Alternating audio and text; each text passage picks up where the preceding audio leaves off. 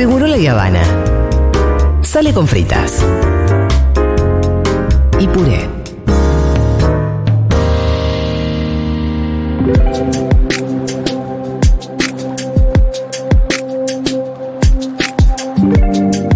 Antes de pasar a la nota que tenemos prevista para ahora, quiero solamente decir muy brevemente que hay una noticia de último momento que vamos a tratar de desarrollar dentro de un ratito, que es que la Corte suspendió las elecciones en Tucumán y en San Juan que se iban a desarrollar el próximo domingo. Todavía no tuvimos tiempo de mirar eh, los argumentos que dio la Corte y ni por qué tomó esta decisión, pero de cualquier manera yo quiero decir que una Corte Suprema que suspenda elecciones sea cual sea el motivo por el cual lo haga, es una cosa muy fuerte. Hay que decidir suspender elecciones Sí, en un país un que ya celebra hace 40 años su democracia y que la tiene eh, y, y- y- y trata de cuidarla como en una cajita de cristal. Sí. Suspender elecciones eh, y que una Corte Suprema tome esa decisión respecto de dos provincias soberanas. Al mismo tiempo, una semana Una antes. semana antes. Porque supongo que este planteo debe llevar un tiempo considerable en la justicia. Bueno, sí, no debe Esperaron tomar la decisión Y aunque, lo más sobre la hora y aunque posible, alguien parece hubiera ser. eh, hecho una presentación hace poquito, ¿cómo vas, entendés? ¿Cómo vas a suspender elecciones? Mm. Primero, ¿cómo vas a suspender las elecciones? Y aparte, ¿cómo lo vas a hacer en la misma semana de que se celebran las, las elecciones? Es realmente una locura. Y pensar que, ¿se acuerdan que el INDEC dijo, ah, capaz, en vez de publicar los números el viernes de inflación, los publicamos el, lunes? Se armó como mucho escándalo porque, Sí. no- ah, no quieren publicar los números el viernes porque hay elecciones el domingo en muchas provincias. No, no, no, no, dice el INDEC. Está bien, está bien, vamos a publicar los números el viernes. ¿Y ahora? Sí. ¿Qué, qué van a decir con que, con que la Corte suspenda elecciones? No, y van a estar de acuerdo porque la oposición habrá hecho el planteo. La justicia siempre para- parejita, ¿no? Siempre coherente, Peque- ¿no? pequeño Cuando- contexto, eran, eran elecciones donde iba a ganar el oficialismo. Claro, eran dos triunfos cantados del oficialismo para el fin de semana, era la foto del frente de todo triunfante en las elecciones del fin de semana, que es lo que intentan evitar, me parece a mí. Bueno, dentro de todos estos contextos, siempre estamos hablando de estas cosas bien superestructurales, ¿no? La Corte Suprema suspende elecciones. Hay gente que, en otros niveles, sigue construyendo una patria más libre, más justa, más soberana. Por ejemplo, la Cooperativa de Alimentos Soberano, ECAS, Empresa Cooperativa de Alimentos Soberano, cuya presidenta es Jazmín del Mafeo, con quien estamos en comunicación ahora. Jazmín, ¿cómo estás? Hola, ¿qué tal, Julia? Buenas tardes.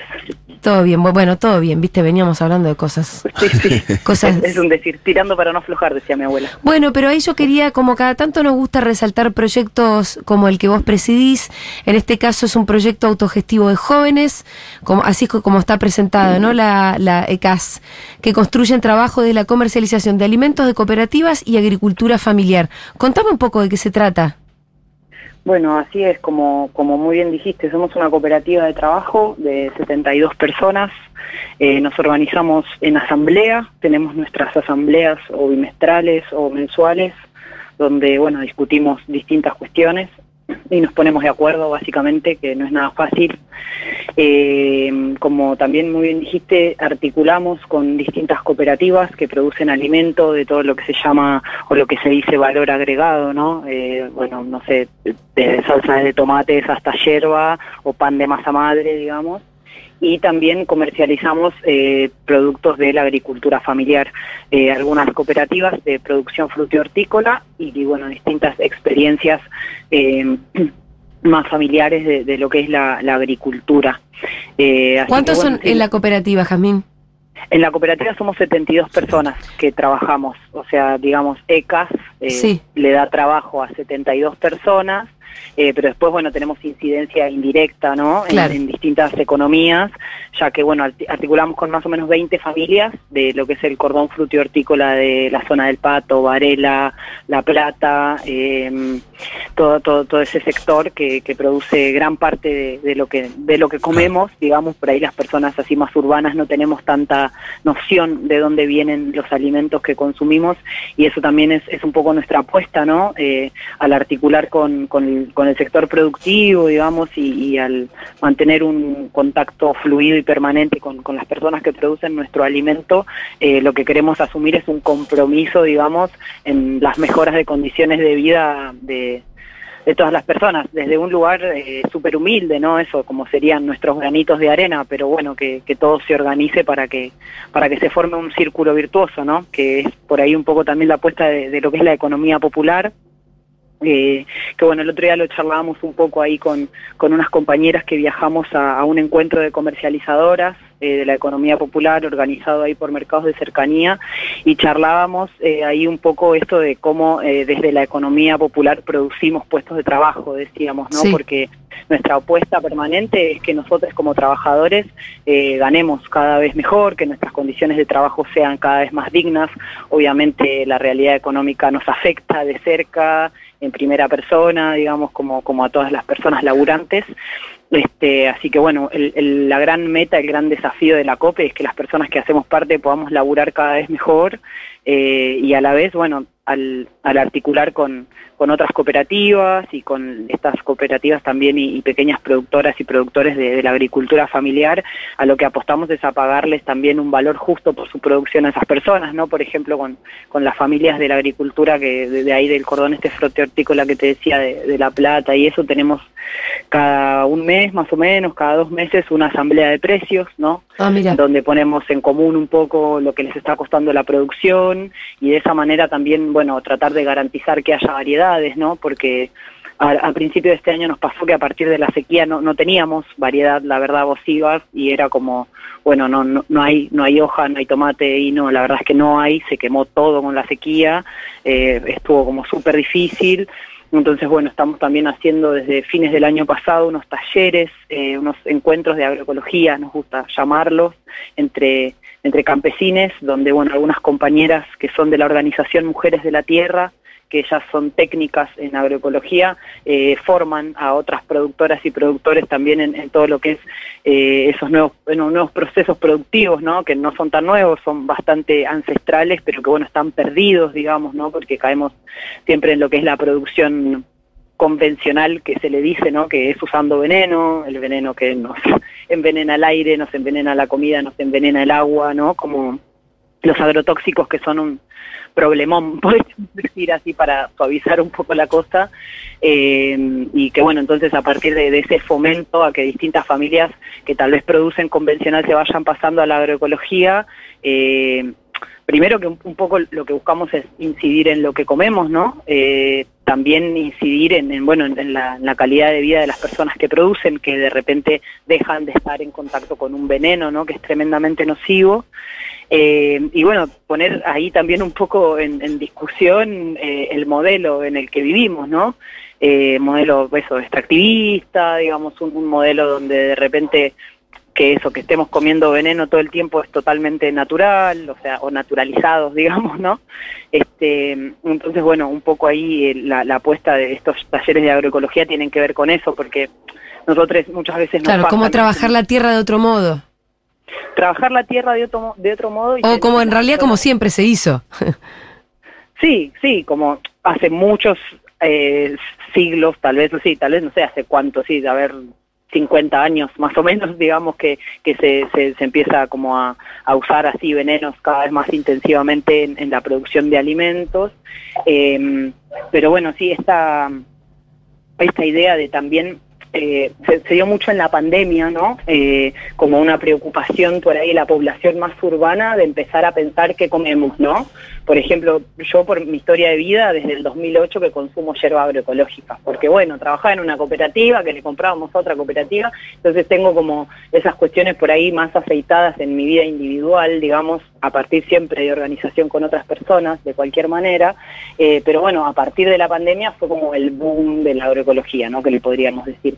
Y hay algo que es que la agroecología, o sea, no si bien eh, no sale de- no, no se cae de un árbol digamos no si no plantamos ese árbol y si no lo cuidamos el fruto de la agroecología no va a caer ¿entendés? entonces como que digo tiene que haber un proceso de acompañamiento a, la- a las familias productoras para que se pasen a la agroecología digamos como eh, no sé como toda una, una cuestión de, de acompañar ese proceso no Eh, para Cuando poder además- comercializar después lo que queremos comercializar que es Claro, la hay- Eh, perdón, hay algunos términos que a veces a quienes somos muy urbanos, bueno, yo no soy tan urbana, pero tampoco soy de campo, eh, se, nos, se nos mezclan un poco, porque no es lo mismo agricultura familiar que agroecología. Aunque empiezan a estar más relacionadas, una cosa es la, la- la- la agricultura familiar, que es a una escala menor, y otra cosa es que esa agricultura familiar empiece a adquirir hábitos de menos Contaminación. menos contaminación y menos venenos en su trabajo, ¿no? Cotidiano. Sí, eh, claro, sí, la agroecología es eh, involucra, digamos, varios aspectos. El, uso de los venenos en la producción de alimento, o en realidad el no uso de venenos en la producción de alimentos, es uno de ellos. Tiene que ver también con que, por ejemplo, eso, pongamos en cuestionamiento el extractivismo que contamina nuestros cursos de agua, la agroecología, más allá de que no esté relacionado directamente con eh, la producción de alimento, tiene que ver con el acceso a la tierra. Las personas que producen nuestro alimento hoy en día alquilan, por lo general cada dos años tienen que mudarse, entonces las condiciones en las que viven las personas que nos dan de comer, así como Sí. Son terribles, ¿no? Entonces como que la agroecología también tiene que ver con eso, con preguntarnos quién tiene la tierra, para qué la están usando, ¿no? O sea, tenemos un montón de tierra produciendo soja. ¿La soja la comemos? No, la exportamos. Y encima toda esa soja nos envenena lo que comemos. Como digo, es una, es una especie de, de cosmovisión o, o de otro modelo productivo, podríamos decir, ¿no? La agroecología, que tiene en cuenta las condiciones de vida de las personas, las condiciones de vida de la tierra, digamos, además de las condiciones productivas, ¿no? Eh, Jamín, Eh, y- además quería decirte, este sábado 20 de mayo desde las 12 horas, este sábado no, el otro, quiero Sí. decir, eh, 20 de mayo, desde las 12 en Plaza de Mayo va a haber una expo enorme de nombre Expoferia, otra economía es posible, donde va a haber 350 puestos de venta y de muestra, cooperativa de construcción, textiles, productores de alimentos, de manufactura, de cannabis, de cuidados, de medios de gráfica, de arte y mucho más. Y bueno, ahí se van a poder comprar frutas, verduras agroecológicas, carnes pastoriles, pescados de pesca artesanal, indumentaria, artesanías, tejidos, alfarería, bueno, muchos productos de comunidades originarias eh, y todo demás. Y entiendo que ECAS va a participar. Sí, sí, sí, está, está buenísimo lo de la expo. Como dijiste, somos 350 cooperativas que vamos a copar la Plaza de Mayo. De todo el país. buenísimo. Va a ser como una fiesta de la economía popular. Sí. Además de esa feria va a haber también un escenario con bandas y música en vivo. Venite, venite a la expo, Julia, va a estar re bueno. Yo no me la pierdo, ¿eh? Genial, genial. Va a estar bueno, la verdad es que sí, para nosotros es súper importante esto desde, desde la economía popular, que un montón de veces es súper invisibilizada o que se piensa que, que es un trabajo así nomás, ¿no? Un trabajo medio poco serio. La verdad es que dentro de, lo que es la economía popular habemos un montón de experiencias eh, con distintos tipos de organización eh, y distintos niveles de profesionalismo incluso, pero hay como muchísimas experiencias súper profesionalizadas que laburamos un montón, que laburamos muy en serio, que somos muchísimas personas, eh, así que sí, va a estar muy buena la, la expo ahí de- del 20 de mayo en, en, en la plaza, va a estar, es 20 de mayo en Plaza de Mayo, eh, va a estar muy muy copado, va a haber co- comida rica, no sé, están trayendo cosas de corrientes para cocinar unos corderos mercedeños. Van a va cocinar los rabas, corderos ahí va nomás. o sea, Va a tocar Peteco, eh, va a tocar Peteco Carabajal, Bruno Arias, Eruca Sativa y muchos más artistas. O sea, sí, es un ahí- festivalazo para ir a pasear, ¿eh? Con los niños también. Sí, sí, de todo. Música, puestos, feria, comida rica, se pueden revenir a almorzar. Sí, sí, sí, ni, ni hablar. Va a estar buenísimo porque hay un montón de gente que está viniendo de distintos lugares del país para traer sus cosas, para visibilizar su trabajo, para ponernos ahí un poco arriba de la mesa, ¿no? Como decir, bueno, acá estamos, estos somos, somos un montón. Eh, activamente, digamos, eh, in- incidimos en, en la economía de, de muchísimas personas, además de generarnos esto, los puestos de laburo de- de- dentro de la economía popular, ¿no? Y distintos espacios de capacitación permanente, digo, como es, es un circuito eh, bastante virtuoso, ¿no? El, el cooperativismo Sí. o la economía popular, donde se, además de cubrir cuestiones de, de laburo, ¿no? Eh, se, se generan otras cosas o se abren otras puertas. Eh, me parece importantísimo que además tengan una instancia donde todo este circuito tenga un lindo festival y todos se puedan ver las caras y nosotros los podamos conocer. Está buenísimo. Sí, Te sí. mandamos, Jamín, un abrazo enorme. ¿Querías Muchísimas agregar algo más? Sí, síganos en las redes, ahí Bien. si quieren. Nosotros tenemos puntos de venta minorista en Capital, así que encuentran todas esas cosas que, que encuentran en la feria, que son muchas de las copes con las que articulamos. Las encuentran, por ejemplo, en el barrio de Villa Crespo, Uy, sí. 61 y en el barrio de Almagro, en Díaz Vélez 3761, ahí en Almagro y en Villa Crespo nos encuentran, en Montegrande también, en Arana 293, esos son nuestros puntos de venta minorista, después tenemos el mayorista que está instalado en Docsud por ahora, pero nos siguen en redes y ahí siempre subimos ofertas. ¿Cómo Eh, es el Instagram? El Instagram es Somos Sí. ECAS. Perfecto. ECAS, Empresa Cooperativa de Alimentos Soberanos. Te mandamos un abrazo enorme, Jazmín. Gracias por la Muchísimas conversación. gracias, buenas tardes. Era Jazmín del Mafeo, presidenta de ECAS, la empresa cooperativa de alimentos soberano. Bueno, y además también nos contaban que el sábado 20 de mayo va a haber una enorme feria y exposición y festival en Plaza de Mayo desde las 12 con puestos gastronómicos y venta de cosas, artesanías y un festival de música además con Peteco Carabajal, Eruca Sativa, un montón de cosas. Anótense el sábado 20 de mayo porque a pesar de un montón de cosas, siguen pasando cosas lindas en este país, ¿no? Ya venimos.